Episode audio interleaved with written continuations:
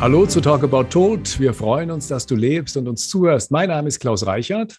Und ich bin David Roth. Hallo zu einer neuen Folge unseres Podcasts. Unser Gast heute ist von Hause aus evangelischer Theologe, christlicher Archäologe und Kunstwissenschaftler. Er lehrt an der Uni Erlangen, schreibt Bücher und Artikel über Trauer und Friedhofskultur und Professor Rainer Sayes war viele Jahre lang auch Geschäftsführer der Arbeitsgemeinschaft Friedhof und Denkmal und Direktor des Museums für Sepulkralkultur in Kassel. Hallo, lieber Professor Sauriers. Hallo, Herr Roth, hallo, Herr Reichert. Wir freuen uns, dass es geklappt hat. Sie waren schon mal bei uns in Bergisch Gladbach zur Eröffnung der Gärten der Bestattung. Können Sie sich erinnern? Ich erinnere mich, ja, das war noch vor, ja, zu meiner Berufszeit, richtig. Genau, so 2005 war das, wie wir damals diesen Friedhof neu errichtet hatten mit den Möglichkeiten, die es in Nordrhein-Westfalen gab. Und Sie haben natürlich auch eine der Eröffnungsreden gehalten. Wie erinnern Sie sich an den Tag? Ich erinnere mich eigentlich recht gut, natürlich mit einem gewissen gemischten Gefühl. Und zwar habe ich natürlich auf der einen Seite diese neue Öffnung als Impuls verstanden, neue Ideen in die Bestattungs- und Friedhofskultur zu bringen. Als Geschäftsführer der Arbeitsgemeinschaft und Denkmal hatte ich aber natürlich auch die kritischen Stimmen der, sage ich mal, regulären Friedhofsbetreiber, also der kommunalen und der kirchlichen Friedhöfe, auch noch im Ohr. Sie können sich vorstellen, ich saß da immer zwischen zwei Stühlen. Auf der einen Seite wollte ich ja diese Innovationen und auf der anderen Seite war ich gewissermaßen ja auch, na, nicht am Gängelband, aber ich musste mich ja auch den Friedhofsverantwortlichen gegenüber irgendwie positionieren. Mhm. Das war nicht immer einfach. Im Nachhinein werden wahrscheinlich auch alle Friedhofsbetreiber, die damals kritisch waren, diesen Impulsen heute dankbar sein, denn auf diesem Weg hat sich die Friedhofskultur tatsächlich verändert, haben auch die Friedhofsverwaltungen diese Konkurrenzsituation angenommen und für sich ausgenutzt. Und in der Zwischenzeit ist auf den Friedhöfen so viel passiert, wie Sie sich das vielleicht ursprünglich gar nicht vorstellen könnten. Nun sind die Gärten der Bestattung ein besonderer Friedhof. David, was unterscheidet uns denn von anderen? Auch ich finde eigentlich gar nicht so viel ehrlich gesagt. Also wir haben vielleicht kein festes Raster. Das ist das erste Unterscheidungsmerkmal, das man sieht. Vielleicht auch, dass wir halt keine Grabstätten ohne Namen haben. Naja, gut. Vielleicht sieht man auch direkt, dass wir halt keine Verbotsschilder am Eingang haben oder keine Friedhofssatzung, sondern dass da eigentlich nur ein Hinweis ist, dass man halt Tiere mitnehmen darf, aber trotzdem natürlich für die weiter verantwortlich ist. Und ansonsten gehen wir das Thema halt vielleicht so ein kleines bisschen an, was Menschen auch merken. Also das heißt, uns geht es darum, dass ein Friedhof wieder ein Ort ist, wo Menschen auch tatsächlich willkommen sind. Natürlich kann man jetzt auch provokativ sagen, nicht ein Störfaktor im Pflegezyklus sind oder in den sonstigen Abläufen, die da geschehen. Und darüber hinaus ist gar nicht so viel unterschiedlich. Vielleicht ist es ein kleines bisschen bunter aber natürlich auch, man muss vielleicht auch ein bisschen toleranter sein als wie generell auf dem Friedhof, da es da ja sehr unterschiedliche Gräber es gibt. Es gibt keine genormten Gräber, wie man sie von vielen Friedhöfen kennt, sondern das ist schon eine große Freiheit da, wie die Leute das Grab gestalten können. Das ist doch auch ein wesentlicher Unterschied. Wobei ich dazu sagen muss, ich glaube ja, das ist alles eine Frage des Wollens, was wir machen. Und ich kenne so viele tolle Friedhöfe. Ich will jetzt mal eigentlich nur Melaten und Ohlsdorf nennen, auf denen auch gerade wenn ich die Verwalter kenne, ich das Gefühl habe, dass im Gespräch miteinander, wenn man Bedürfnisse äußert, man halt schon auch viele Sachen machen kann, die man vielleicht allgemein als besonders empfinden würde. Herr Professor Sörries, wann haben wir als Homo sapiens eigentlich angefangen, unsere Toten zu bestatten? Also die, die Anthropologen und die Archäologen sagen, das ist noch gar nicht so lange her im Vergleich zur Menschheitsgeschichte, vielleicht so 80 bis 100.000 Jahre. Also, und der Homo sapiens ist ja schon viel länger auf der Welt, also glauben wir. Das heißt für mich, die Bestattung der Toten ist ein kultureller Lernprozess, dem der Mensch im Laufe seiner Geschichte unterworfen war und dem er dann auch irgendwie gefolgt ist. Und wann hat sich die Friedhofskultur so entwickelt, wie wir sie heute allgemein in Deutschland sehen können? Na, im, im, in der zweiten Hälfte des 19. Jahrhunderts. Das war gewissermaßen so der, der Knackpunkt. Man möchte mal sagen, die, die Zeit der Romantik, als plötzlich auch die Trauer eine wesentliche Rolle spielte, die Trauer als Zeichen von Liebe. Und das ist gewissermaßen eine Erfindung der Romantik. Und da haben wir dann angefangen, unsere Gräber mit Grabsteinen zu versehen, mit Blümchen zu bepflanzen, am besten auch noch mit einem kleinen Gitter zu umgeben. Das waren dann unsere kleinen privaten Gärtchen, mit denen wir an unsere Toten erinnert haben. Und irgendwann wurde das Ganze ja dann auch in eine etwas festere Form gefasst. Ich meine, das war 1907 in München wo dann so eine erste Friedhofssatzung erlassen wurde, die das Ganze auch, sage ich jetzt mal, strukturell irgendwie gefasst hat. Die, die Friedhofssatzung war gewissermaßen, die damals der Münchner äh, Stadtbaurat Hans Kressel erlassen hatte, war aus seiner Sicht eigentlich ein Notinstrument, um seine Vorstellungen von Friedhof umzusetzen. Man muss sich vorstellen, dass eben gerade in dieser zweiten Hälfte des 19. Jahrhunderts die Friedhofskultur sich nicht nur in unserer Weise wie heute entwickelt hat, sondern es wurde zu einem Industrie- und industriellen Faktor. Mhm. Und die Steinmetze haben versucht, die Steine immer größer zu machen. Die Friedhofsgärtner haben immer mehr Blümchen gepflanzt. Und da sagte Hans Kressel, nein, so geht das nicht weiter. Sie haben gerade Köln-Meladen den Friedhof genannt. Die Hauptallee mit diesen mächtigen Grabsteinen, die hat man dann Millionenallee genannt. Also es war ein Wettlauf der Eitelkeiten auf dem Friedhof.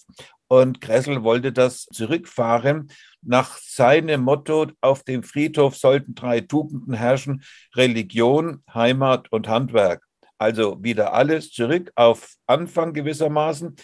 Und um das den Leuten beizubringen, konnte er sie nicht dazu überzeugen, sondern musste eine Friedhofssatzung erlassen, in der dann nun genau geregelt war, was auf dem Grabstein möglich oder nicht möglich war, worunter eben tatsächlich auch viele Leute dann in unseren jüngeren Zeiten, in den letzten Jahrzehnten gelitten haben und warum auch die Gräber der Bestattung dann letztlich zu einem Erfolg wurden, genauso wie etwa Friedwälder oder andere alternative Bestattungen, wo man eben diesen strengen Richtlinien nicht unterworfen war. Also es hat alles seine, ja, seine mindestens zwei bis drei Seiten. Jetzt machen wir einen Sprung in die Zeit, als Sie damals bei uns waren zur Eröffnung der Gärten der Bestattung. Was hat sich denn seit damals tatsächlich auf den Friedhöfen verändert? Sie sprachen ja an, dass wir da was mit angestoßen haben. Naja, auf den Friedhöfen ist natürlich heute viel mehr erlaubt als früher. Man schaut nicht mehr so genau darauf hin, wie die einzelnen Gräber gestaltet oder die Grabsteine aussehen. Und man bietet wesentlich mehr Grabarten an. Die herkömmlichen Reihen oder Wahlgräber, das ist ja eigentlich fast schon ein Kapitelchen von gestern geworden. Heute sind es vorwiegend Gemeinschaftsgrabanlagen, die gestaltet sind, inhaltlich gestaltet sind, formal und die Friedhöfe versuchen durch viele Angebote der Kommunikation, des Internetauftrittes, kulturelle Veranstaltungen. Oftmals werden die, die Friedhofskapellen endlich mal renoviert. Es gibt nun Friedhofscafés. Und ich war letztens mit den Leuten der Berliner Friedhöfe zusammengesessen. Ja, selbst in Berlin bei den evangelischen Friedhöfen denkt man jetzt daran, gemeinsame Bestattungen von Mensch und Tier zuzulassen. Also äh, es ist tatsächlich vieles in Bewegung gekommen.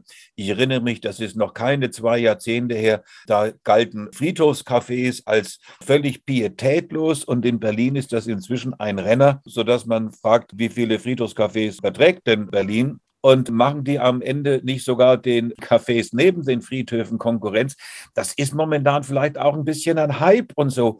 Aber daran kann man eben erkennen, dass die Friedhöfe tatsächlich heute in vielen Fällen, wo es also kreative Friedhofsverwaltungen gibt, wirklich alle Register ziehen, um ihre Friedhöfe in verschiedenster Weise attraktiver zu machen, als das noch vor 10 oder 20 Jahren der Fall war. Ja gut, das war ja irgendwo auch überfällig und die Friedhöfe waren ja einfach auch durch die Veränderung der Bestattungskultur weg von der Erdbestattung zur Feuerbestattung mit diesen ganzen Eingrenzungen, dass man früher nur auf dem Friedhof durfte, wenn man im Sprengel einer gewissen Kirchengemeinde zum Beispiel wohnte, bei konfessionellen Friedhöfen.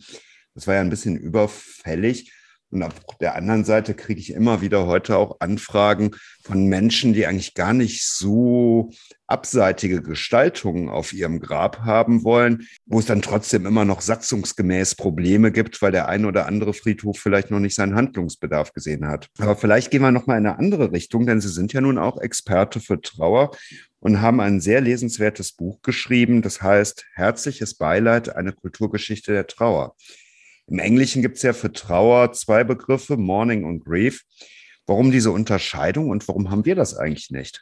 Ja, uns fehlt tatsächlich diese Unterscheidung. Und zwar als Kulturwissenschaftler kann ich mich ja eigentlich fast nur mit dem Mourning ähm, befassen, also mit dem Aspekt der Trauer, der nach außen hin durch Riten, zum Beispiel durch Trauerkleidung, durch bestimmte Verhaltensweisen während der Trauerphase sichtbar wird. Um dieses Morning ist gewissermaßen in den Vergangenheiten, muss man schon sagen, immer mehr festgezimmert worden. Was muss ich als Trauernde alles tun? Was darf ich nicht tun?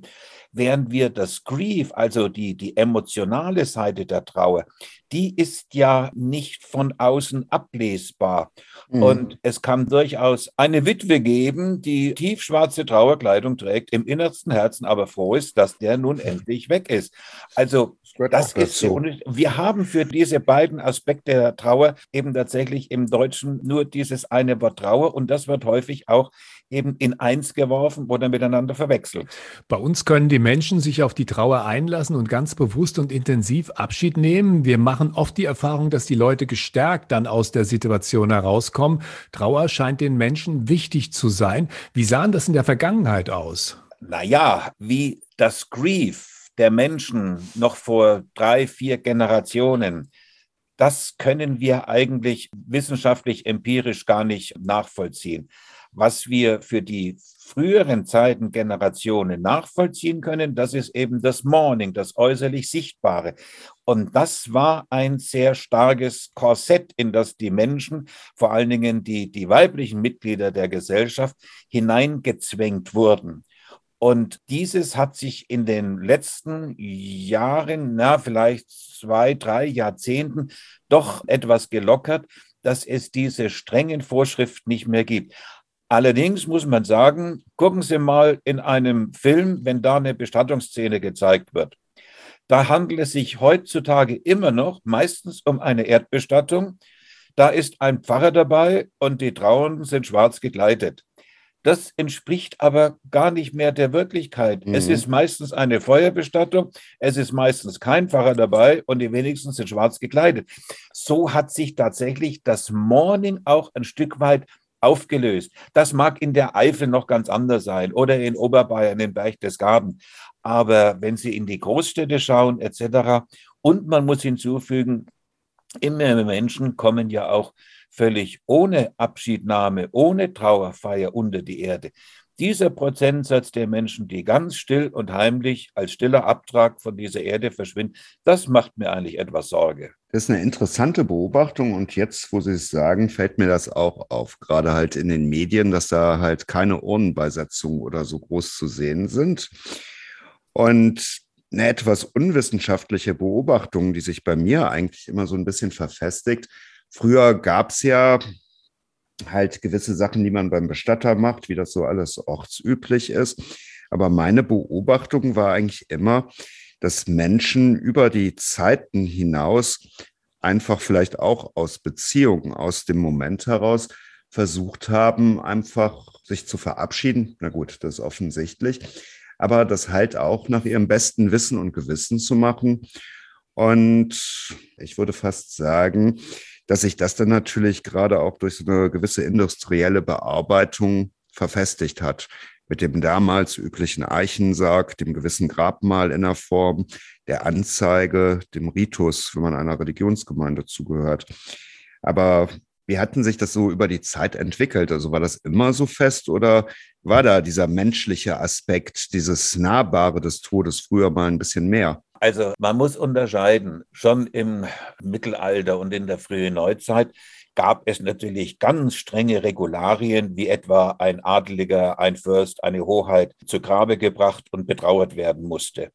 Für die einfache Bevölkerung galten solche strengen Vorschriften eher weniger. Aber ich sprach ja vorhin das mitentscheidende 19. Jahrhundert an, vor allen Dingen die zweite Hälfte. Und da wurden dann auch diese festen Regularien für normale Bürgerinnen und Bürger immer enger gezurrt. Und mitentscheidend waren die Medien. Damals waren es die Zeitschriften, die Frauenzeitschriften, die dann genaue Hinweise enthalten haben, wie lange eine Frau im Falle des Todes ihres Mannes oder eines Kindes oder der Eltern oder des Schwagers oder der Schwägerin oder der Nichte oder des Neffen, wie lange die da zu trauern hat und schwarze Kleider zu tragen hat und dann mit Aufkommen gewissermaßen auch der, sage ich mal, der Bestattungsinstitute, auch die sind in der zweiten Hälfte des 19. Jahrhunderts erst wirklich entstanden in der Weise, wie wir sie heute mhm. kennen, hat es natürlich eine weitere Verfestigung gegeben.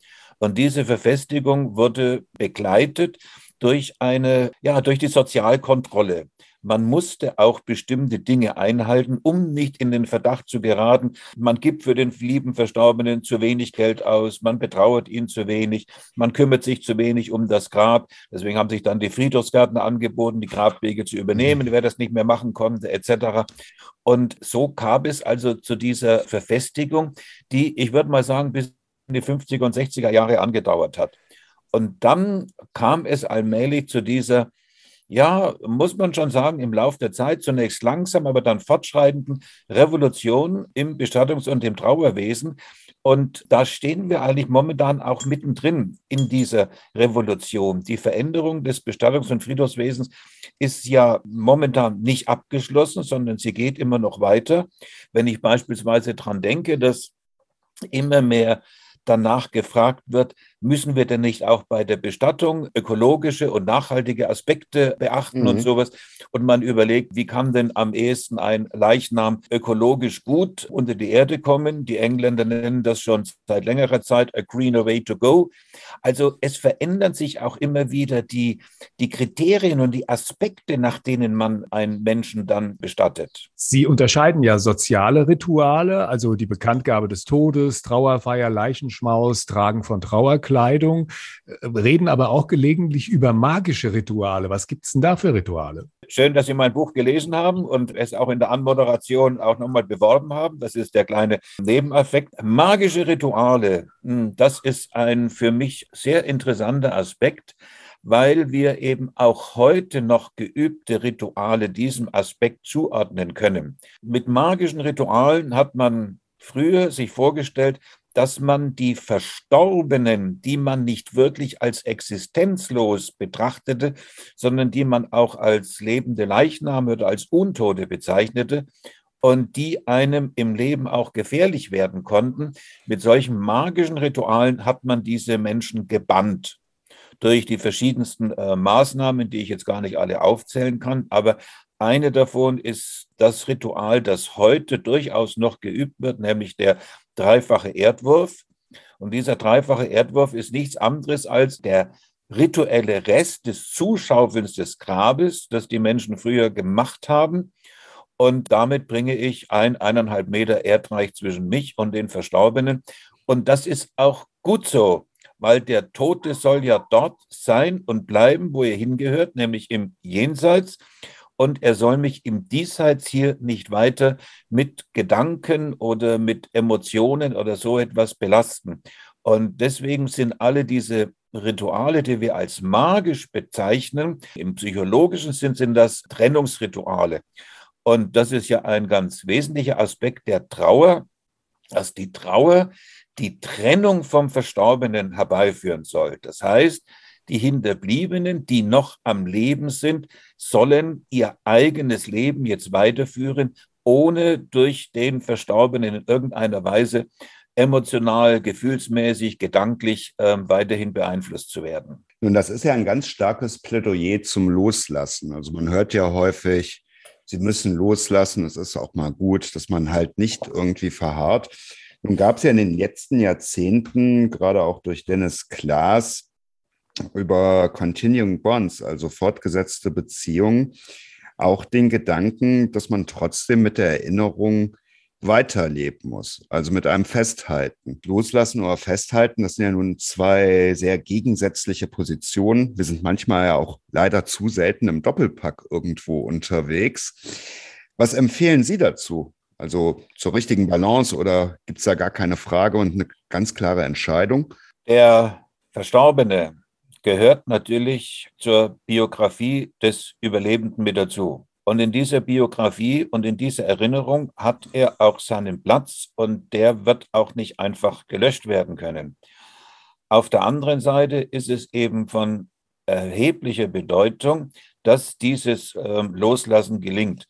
Herr Roth, ich weiß, wir sprechen da einen Punkt an, wo wir durchaus ähm, kontrovers reden. Deswegen sage ich das auch ganz persönlich. Ich meine, ich bin ja nun auch in einem Alter, ich wäre jetzt in dem Jahr 70, wo das Lebensende statistisch näher rückt. Ich habe schon mehrfach mit meiner jetzigen Lebensgefährtin gesprochen und ich sagte, ich möchte, dass du dich durch meinen Tod nicht eingeengt fühlst fang auch noch mal ein neues Leben an. Sie ist sechs Jahre jünger als ich. Schließ nicht aus, dass du noch mal einen Lebensgefährten kennenlernst, etc. Verstehen Sie, was ich meine? Mhm. Ich möchte, sie soll mich in guter Erinnerung loslassen dürfen, ohne dass sie denkt, oh, wenn ich mir jetzt noch mal einen neuen Lebenspartner suche, dann verletze ich vielleicht den Rainer oder tu etwas Unrechtes. Das meine ich, loslassen von den Verstorbenen, dass ich ähm, nochmal mein Leben weiterführen kann. Herr Roth, Sie wissen, ich habe manche Seminare auch für Bestatterinnen und Bestatter gehalten und die haben mich immer, na nicht immer, aber häufig gefragt, na Herr Scheries, was ist denn eigentlich eine gute Bestattung? Und da war dann mein Resümee, eine gute Bestattung ist dann gelungen, wenn die Trauernden vom Friedhof gehen oder von der Trauerfeier und sagen, hurra, wir leben noch. Auch das kann ich ja durchaus untersch so unterschreiben. Und ich denke, es geht halt beides irgendwo. Also ich wünsche schon, dass Ihre Lebensgefährtin, falls es denn einmal dann so kommen sollte, ein fröhliches und schönes Leben weiter hat. Glaub aber auch, dass das ja nicht heißt, dass man die Erinnerung meiden muss an sie und das Schöne, was man da miteinander erlebt hat. Es geht halt darum, dass man den anderen, denke ich, dann später nicht umformt und jeder zukünftige, sage ich jetzt mal, Professor Sörries sein muss, ne? sondern dass man halt wieder lebt, lebendig ist, Lust auf Leben, Freude und Genuss hat. Also, Herr, Herr Roth, Sie kennen ja wahrscheinlich auch die Geschichten, dass die ähm, Witwe zum Grab geht und mit ihrem verstorbenen ähm, Mann, Witwe, Lebenspartner etc drüber redet, ähm, soll ich denn jetzt das Haus verkaufen, soll ich das Haus noch behalten, soll ich mir dieses leisten, soll ich den Kreditvertrag auflösen. Verstehen Sie, das, das meine ich, ähm, diese Zwiegespräche mit dem Verstorbenen, wo ich ähm, versuchte, das, ja, wie könnte ich es am besten in seinem Sinne tun? Und lassen Sie mich nochmal persönlich sagen, ähm, meine Mutter ist früher gestorben als mein Vater. Mein Vater hat mit, mit Mühe und ähm, gegen auch seine eigene innere Überzeugung versucht, den Steingarten seiner verstorbenen Frau weiter zu pflegen und zu hegen, obwohl das überhaupt nicht sein Ding gewesen ist. Ähm, er hätte wahrscheinlich lieber eine große Rasenfläche noch daraus gemacht, den Sprenger aufgestellt und ähm, einen automatischen Roboterrasenmäher und fertig. Ähm, na, das sind so ähm, Bindungen, die über den Tod hinaus ähm, ein, ein, den Überlebenden belasten können. Da unsere Zeit ja so oder so begrenzt ist, kommen wir langsam an einen Punkt, wo wir jeden unserer Gäste fragen, was für ein Song auf seiner Beerdigung gespielt werden soll. Lieber Professor Sörries, welches Lied wäre für Sie stimmig auf Ihrer Beerdigung oder Bestattung, wenn wir jetzt so Richtung Feuerbestattung gehen? Na, ich habe es Ihnen doch schon mein Lieblingslied genannt von Milva. Hurra, wir leben noch. Sehr schön. Herzlichen Dank, Professor Sörjes. Vielen Dank Ihnen auch. Dankeschön. Das Dankeschön. war's für heute. Schön am Leben bleiben und bis bald.